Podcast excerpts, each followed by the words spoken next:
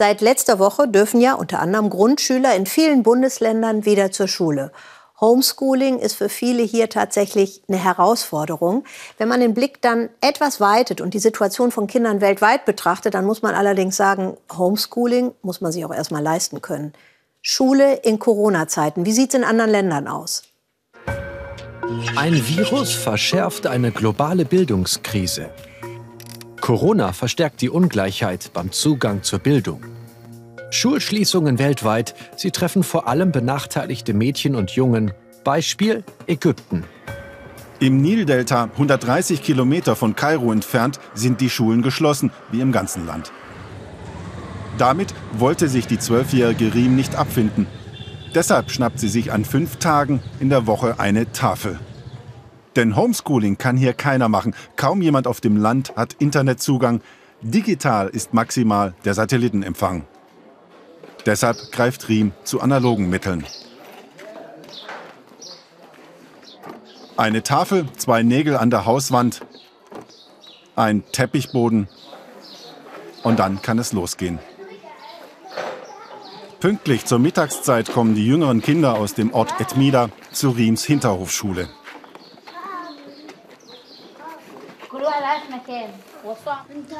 Ich war traurig. Die Kinder ohne Schule. Sie hätten vergessen, was sie gelernt haben. Also entschied ich mich, sie in Arabisch, Mathe, Religion und Englisch zu unterrichten. Unterbrechungen gibt es hier allerdings auch, wenn zum Beispiel die Nachbarn vom Gemüsemarkt kommen. Die Kinder lassen sich aber nicht wirklich ablenken. Begeistert lösen sie die Matheaufgaben.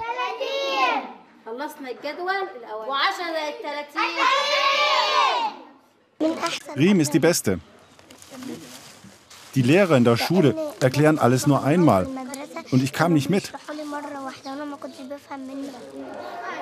Disziplin durchzusetzen war für Riem anfangs nicht so leicht. Aber dann hatte sie eine Idee, da kommen nur Kinder drauf.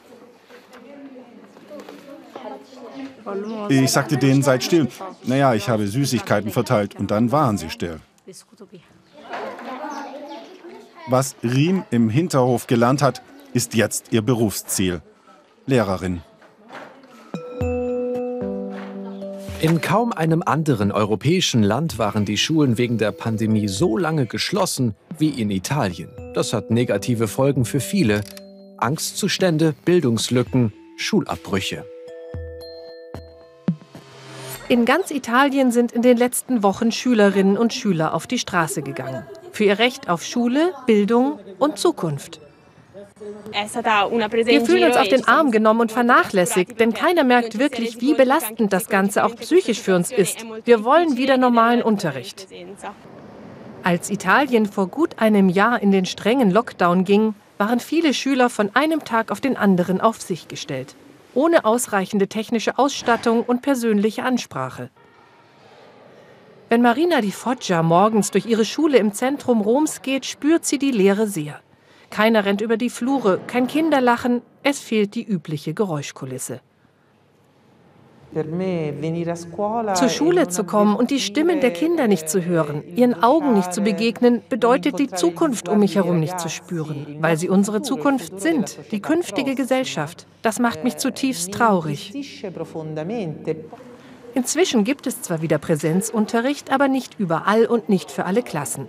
Viele müssen immer noch alleine zu Hause lernen und kommen damit nicht zurecht.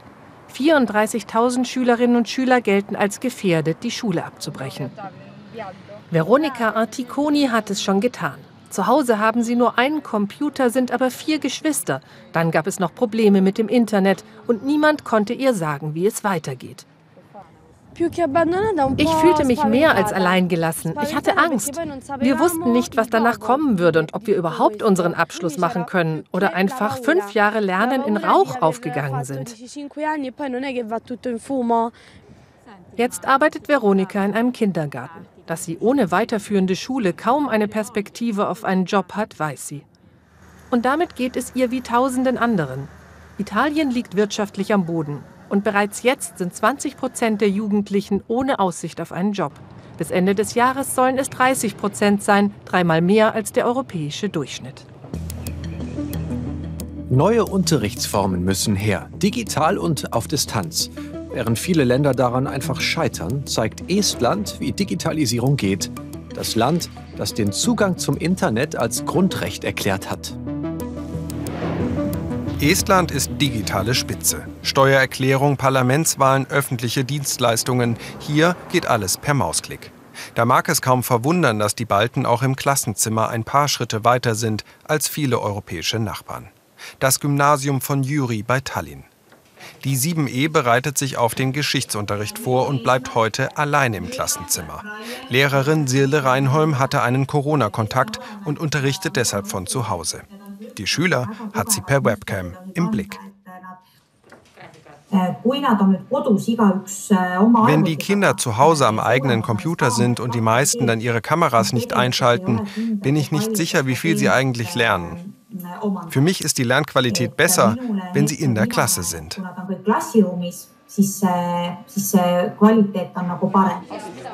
In Estland ist seit Januar grundsätzlich wieder Präsenzunterricht möglich. Die Schule kann auch jederzeit wieder nach Hause verlegt werden. Mit ihren Smartphones sind die Schüler mit verschiedenen Lernplattformen verbunden. Das macht das Lernen flexibel und interaktiv. Mir passt diese Art und Weise. Es ist ja auch langweilig, wenn man die ganze Zeit zu Hause ist. Früh haben sie gelernt, die digitalen Möglichkeiten zu nutzen. Das zahle sich nun in der Corona-Pandemie aus, so Unterstufenleiterin Eva Wiedemann. Der Übergang funktioniert sehr schnell. Wir machen das innerhalb eines Tages.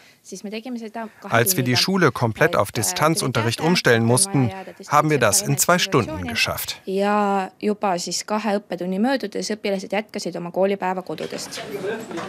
Diese Flexibilität des Unterrichts komme bislang gut an bei Schülern, Eltern und Lehrern.